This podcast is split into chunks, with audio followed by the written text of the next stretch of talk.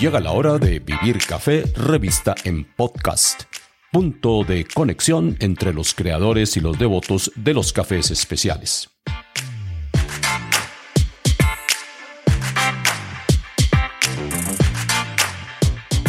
Les habla Hugo Sabogal y bienvenidos a Vivir Café, revista en podcast. Llegamos a la emisión número 26 del programa con un invitado cuya voz retumba en el entorno cafetero colombiano desde hace varias décadas. Es César Echeverry, quien en mi opinión es la figura gremial, intelectual y técnica más sólida del sector. A lo largo de su experiencia profesional, César Echeverry, creador y director de Técnicafé, se ha distinguido por su temple y poder de convicción, manifestaciones de su personalidad que también le han generado no pocas fricciones, tanto dentro como fuera del país. Habla claro y con argumentos, y nunca compromete sus principios. Y aunque puede dar la apariencia de no ceder con facilidad, su formación humanística siempre le permite aceptar el argumento contrario, incluso poniéndolo al servicio de las mejores causas del café. El respeto del sector cafetero internacional hacia el Parque Tecnológico de Innovación del Café, Tecnicafé, se debe a la visión y capacidad de ejecución de César Echeverry, quien eh, prefiere atribuir todos estos méritos al trabajo colectivo. Por las aulas y zonas de práctica de la institución desfilan miles de estudiantes nacionales e internacionales, quienes cursan programas en cada eslabón del proceso de producción, procesamiento, transformación y servicio del café.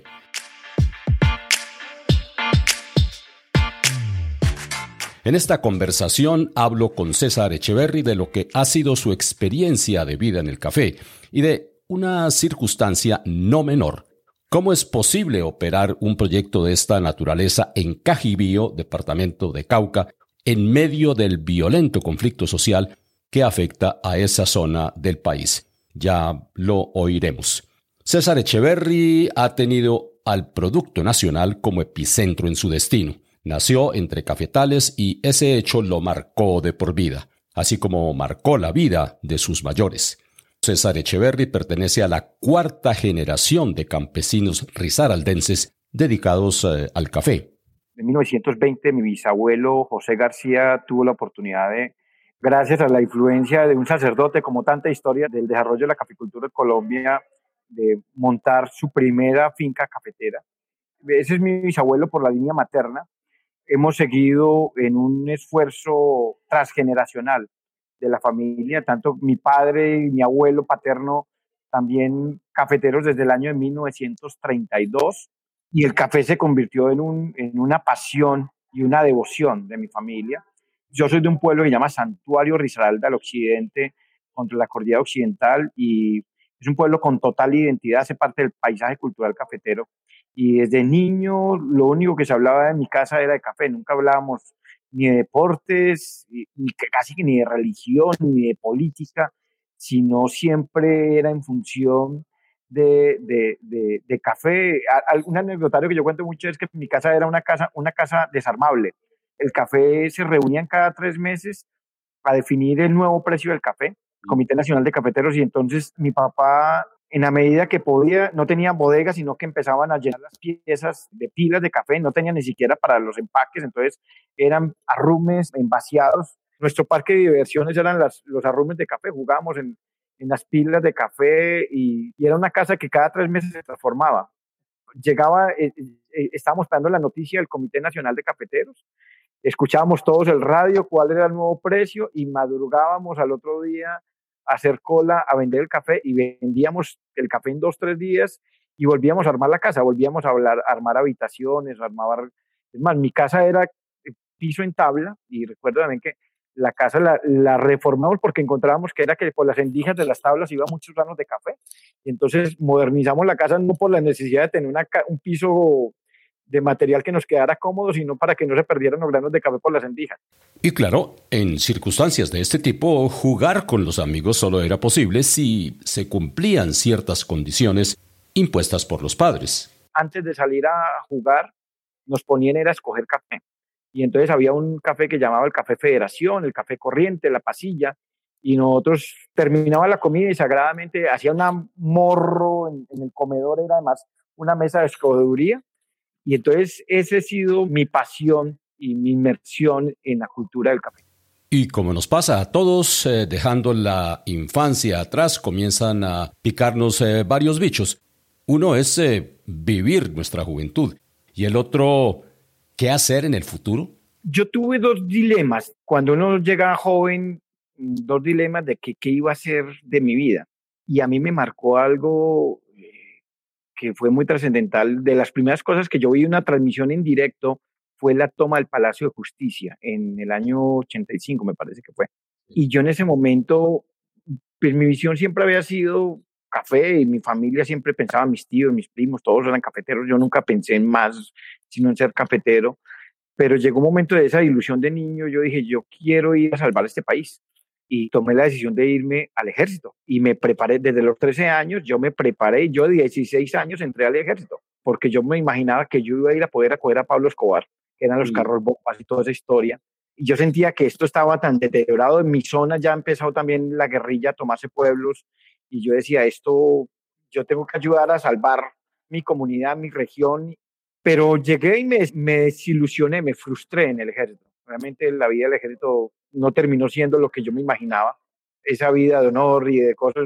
Fue mal la tabla que me dieron y el maltrato que me dieron que terminé huyéndole a la vida militar. Decepcionado de no haber podido hacer nada en favor de su comunidad y también del país con el ingreso en el ejército, no tuvo más remedio que volver su mirada a su pasado cafetero campesino, eso sí, sin perder el interés en el estudio. Y salí y dije, bueno, me voy a estudiar una carrera que tenga que ver con café. Entonces, yo soy ingeniero agrónomo, pero dentro de esas anécdotas era que, así como lo digo con esa identidad, ese orgullo, y yo soy campesino antes que ingeniero agrónomo. Entonces, entré el conflicto también con la comunidad científica, las comunidades académicas, porque la visión universitaria es una visión muy teórica, muy de la perfección de un tablero que es capaz con todo, pero no en la realidad de lo que vivimos nosotros los campesinos en unas laderas, en, en las montañas, que no tenemos la capacidad para el pragmatismo tecnológico para poder adaptarnos y poner a trabajar en sistemas productivos. Entonces, fue un gran conflicto para mí, la vida universitaria, y además porque yo tomé la decisión que yo no iba a salir, que todo el mundo decía, sale profesional y se va a trabajar a una empresa. Y yo, no, yo, yo soy profesional para volverme para la finca. En ese momento yo hablaba de una cosa que se llama el relevo generacional. Estábamos en la moda porque ya desde hace 25 años estábamos hablando del problema del envejecimiento de los cafeteros de Colombia y que no había suficiente relevo generacional. Y yo me volví con la firme decisión de que yo iba a relevar a mi papá, pero yo diga, oiga, yo soy, también era un atrevido, mi papá en la época tenía 55 años, que tengo yo hoy en día? Y yo decía, oiga, yo llegué a decirle a mi papá, no, no, no, es que ya llegó su hijo agrónomo, usted ya cumplió su ciclo en plena actividad productiva y yo regresé y todo el mundo me decía, pero ¿cómo que te vas a volver para una finca? Y le dije, sí, me vuelvo para la finca. Es que yo no estudié para ser agrónomo, yo estudié para ser cafetero. No, mi visión no es de profesional, sino de seguir siendo el, rol de que siempre ha tenido como, como cafetero. Y eso también marcó. Y de la anécdota es que el que más se opuso fue mi papá. Mi papá le decía a los trabajadores, hombre, no le van a decir que no hace muchacho nada, pero no le hagan caso, por favor, no le hagan caso. Eso es parte también de esa, de esa vida de las familias. Y hoy en día hay que entender una cosa que llamas el complemento generacional. Cada uno tiene que identificar cuáles son los roles, cuáles son las responsabilidades, cuáles son las capacidades y que nos tenemos que complementar. Y eso tenemos que empezar, y yo lo vi en carne propia, cómo tenemos que empezar a que las nuevas generaciones asuman, eh, que adquieran capacidades y asuman unos nuevos papeles en el sistema productivo cafetero. Sus eh, reflexiones sobre la necesidad de unir el saber de generaciones e incorporar a jóvenes caficultores en el diseño de una nueva caficultura colombiana lo condujeron a encabezar un movimiento que llegó a tener participación en los más altos estrados de la política cafetera colombiana empezó todo el tema, nos movimos con un grupo, me acompañó un grupo de jóvenes cafeteros, llamamos un proceso que llamó el equipo de renovación cafetera, y eh, tuve la oportunidad de llegar al Congreso Cafetero en el año 2002. En el año 2003 fui vicepresidente del Congreso Cafetero, que fue una cosa supremamente sorprendente para todos, que en el segundo Congreso ya yo hubiera llegado a ser de la mesa directiva. En el año 2003 ya era el presidente de la Comisión Financiera de Presupuesto, hacía parte del Comité Técnico Nacional de la Federación y en el 2005 pasé a ser miembro del Comité Directivo y del Comité Nacional de Cafeteros. En el 2006 fui presidente del Comité Nacional de Cafeteros, representé a Colombia en la Organización Internacional del Café en Londres. Y bueno, digamos que fue una gran experiencia, una gran oportunidad, pero también terminó siendo una gran frustración porque era demasiado acelerado lo que yo había hecho. A pesar de su espíritu guerrerista, César Echeverry comenzó a darse cuenta que las cosas eran muchísimo más complejas de lo que se imaginaba y que quizás estaba avanzando a un paso muchísimo más rápido que sus colegas y que la misma dinámica del café. Y así lo reconoce. No estaba ni preparada ni, yo digo, ni yo, ni la institucionalidad para que le metiera ese voltaje que le estaba intentando meter yo, porque yo era como, como, como un, una, una, una, corriente renovadora acelerada que no, que no estaban dispuestos a, asumir eso. Mm, pero entendí también el mundo internacional del café. La oportunidad de ir a Londres me dio otra perspectiva, porque yo también iba pensando en pelear con todo el mundo, con los tostadores, con los industriales, diciendo que eran injustos, que eran inquietativos, que capturaban el valor. Y me di cuenta, realmente es que el valor es un valor compartido, pero un valor que se tiene que construir a través de la innovación. Y esto de la innovación comenzó a hacerle bastante remolinos en su cabeza, pues varios de los integrantes de la Organización Internacional del Café fueron francos y le dijeron que la caficultura colombiana era una especie de mecanismo vetusto que no estaba a la par con los tiempos. Ahí terminaron diciéndome con mucha frialdad, pero con mucha contundencia, que la única innovación que nosotros hemos hecho era pasar de un canasto de jugo a un canasto plástico. Que llevamos 180 años exportando café y no transformamos ni un 3% de lo que producíamos, de que seguíamos exportando en el mismo saco de hace 180 años, que era una brutalidad que mandáramos todavía el producto en, en un empaque de 70 kilos. Y infortunadamente sigue siendo, eso fue, estoy hablando de 2006, y eso sigue siendo nuestra realidad. El mismo saco de fique que nos parece artesanal, nos parece supremamente identitario de nuestra caficultura, pero realmente, y seguimos hablando de arroba café, él me decía, no es que están tan apegados, aferrados al pasado, que la arroba era una medida de los romanos, y los romanos desaparecieron hace 1500 años, y ustedes están hablando de arrobas. Nadie en el mundo sabe decirle que es una arroba. Todo piensa que es un electrónico. Y hablamos de cargas de café, y eso era una medida de los arrieros, era la capacidad que tenía una mula para cargar 10 arrobas que sí tenemos que eh, empoderarnos de nuestra cultura cafetera, pero nosotros tenemos que entender que el mundo cambió y cambia cada vez más aceleradamente y nosotros tenemos que adaptarnos a esas nuevas necesidades y expectativas de los mercados y nosotros tenemos que alinearnos con una cadena internacional de valor. Justamente ese concepto de la cadena internacional de valor llevó a César Echeverry a diseñar un proyecto que precisamente uniera los esfuerzos de todos los componentes de la cadena de valor para llevar la cultura y el negocio del café mucho más lejos. Eso es lo que generó y eso permitió que naciera Supracafé. Supracafé es un proyecto de cadena internacional de valor, es un proyecto de investigación, desarrollo e innovación para obtener cafés de alta calidad.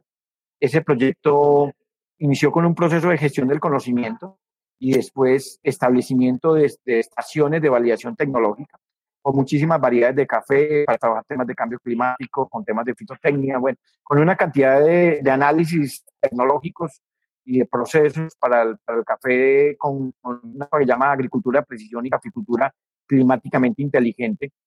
Y en el 2012 vimos que esa figura tenía que trascender a una nueva plataforma formular la creación del Parque Tecnológico de Innovación Técnica FE. Ese es el primer parque tecnológico que tiene Colombia. Es el primer parque tecnológico en el café que hay en el mundo. Y es una figura muy, ya relativamente madura. En el mundo, el primer parque tecnológico fue la Universidad de Stanford en 1951.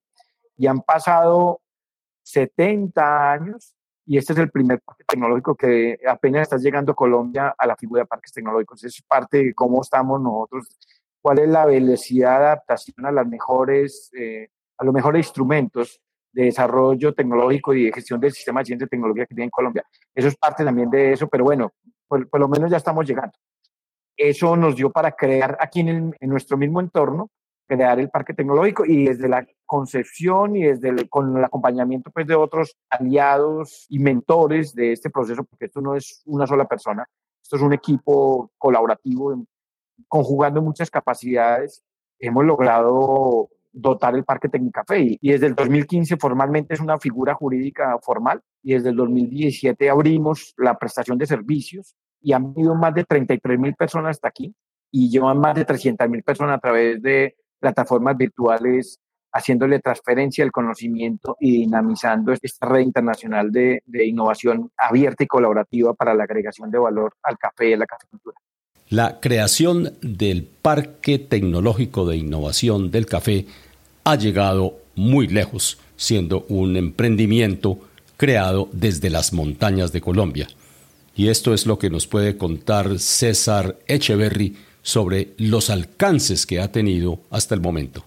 Sí, más de 1.300 expertos de la cadena internacional han venido hasta aquí a, a colaborar a un ejercicio de polinización cruzada esto es un espacio internacional eh, que está en el Cauca, eh, que es uno de los epicentros también que es interesante darle contexto, es uno de los epicentros, Cajibío, Cauca, estamos en medio del territorio donde más conflicto armado, donde más presión de economías de uso lícito hay, donde hay más teoría del caos, digamos, entre comunidades campesinas, comunidades indígenas, entre comunidades, está aquí. Y aquí es donde, como dice, aquí es donde tiene que volver un epicentro si aquí lo logramos, en cualquier otra parte se va a tener que lograr, porque aquí están todos los factores en contra, todos los factores para decir donde no nada debería funcionar y estamos intentando que, que mostremos que puede haber un oasis a través de la ciencia y tecnología. Hoy día la imagen de Tecnicafé ha trascendido fronteras y se ha convertido en uno de los institutos de investigación del grano más importantes existentes en el mundo. Lo interesante es que su desarrollo interno obedece a una planificación muy cuidadosa que César Echeverry nos relata a continuación. Nosotros estamos hablando de cinco R's, de racionalización eh, a, través de la educación, de reducción, de, de, uso de insumos externos y impactos. El otro es de reciclaje y economía circular para poder que nosotros podamos recircular recursos. El otro es regeneración, de los equilibrios y la armonía natural.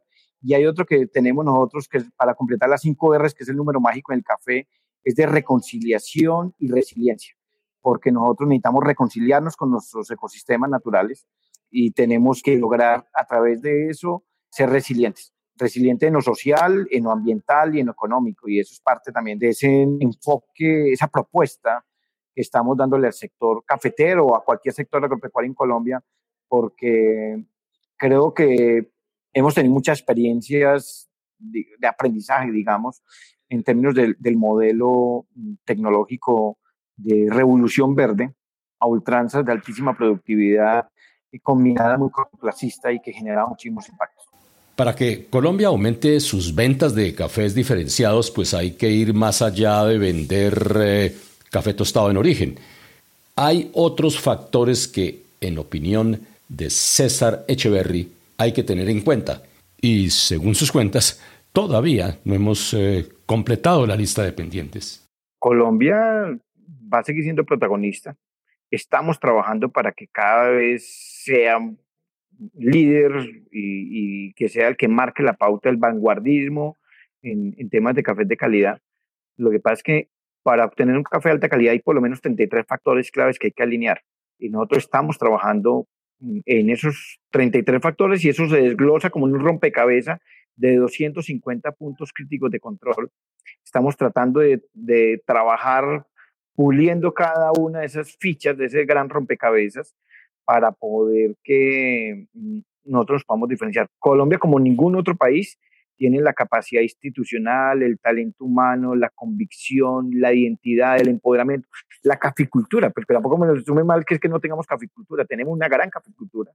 Y lo que estamos haciendo es finalmente tenemos todos los ingredientes para que Colombia sea un, un referente, siga siendo un referente, porque ya es un referente, pero que siga en ese liderazgo y en, esa, en, en ese pedestal de reconocimiento de calidad en el mundo y Tecnicafé está trabajando en eso, las cadenas de valor que estamos desarrollando van a eso, tenemos que fortalecernos de pasar un poco el papel un poco pasivo de, de, cómo comercializar nuestro café a un papel mucho más proactivo. Tenemos que formar catadores, tenemos que formar procesadores profesionales para que precisamente tengan cada vez mucho más argumentos tecnológicos y mucho más eh, capacidades para poder sacar unos productos absolutamente diferenciales. Eso estamos. Yo, por ejemplo, que siempre quise ser catador.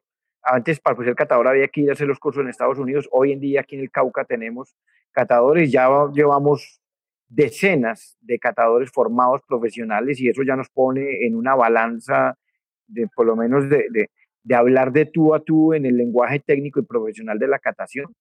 Eh, y estamos formando tostadores profesionales porque es que la decisión no es simplemente una decisión política, comuníquese y cúmplase. Y claro, más allá de los eh, procesos eh, técnicos y de otra gran cantidad de componentes que garantizan la elaboración de cafés de calidad, César Echeverry advierte que el factor humano no puede descuidarse. Si Colombia quiere agregar valor, tiene que, ante todo, invertir en talento humano, invertir en formar capacidades en, su base social, y eso es lo que estamos haciendo. Eh, integrando niños de escuelas de noveno, de y once, que desde niños estamos formando un proyecto de vida. Estamos también muchachos que terminaron por muchas circunstancias en la guerra, haciendo parte de los grupos armados ilegales. Aquí en este momento nomás tengo 30, ya llevamos 230 muchachos que le estamos reconstruyendo sus proyectos de vida, alrededor del tema de café, de gente con un entusiasmo y con una pasión por salvar su proyecto de vida alrededor de la caficultura, que hablan con ese orgullo, con esa, con esa identidad y que todos tenemos que intentar ser parte de la solución. O sea, no, no nos podemos quedar en el problema pensando en, en la barbarie que fue la guerra, en todos los aspectos, sino cómo todos podamos contribuir a, bajarle la presión al conflicto y a reconstruir la paz. Ese es el tema de la paz tiene que dejar de ser un discurso político y tiene que ser un discurso de comunitario, de prosperidad y de progreso para todos. Y es, yo sé que ninguno, está ninguno tiene el interés de, de continuar en este desgaste de recursos y de talentos y de todo en esta tontería. Seguimos en la patria boba y, y a nivel político y todo y entonces eso también termina trascendiendo de lo tecnológico a lo social y a lo político. Y que entendamos que el café puede ser ese gran instrumento que nos ayude a que nos veamos de una manera diferente en, en una nueva Colombia que queremos para nuestros hijos y para nuestros nietos.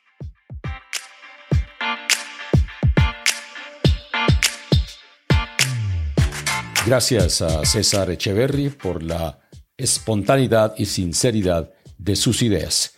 La segunda parte de esta entrevista la transmitiré en dos semanas. ¿Cuál es el tema? Algo que apasiona también a César Echeverry, que es la historia universal del café. Y él, desde Cauca, ha elaborado uno de los eh, mejores textos que recoge todo el ciclo de vida del café hasta nuestros días. Les habló Hugo Sabogal y espero encontrarlos aquí en un par de semanas para seguir deleitándonos de la compañía de César Echeverry, director de Tecnicafé. Hasta pronto y buenos cafés y buenos momentos.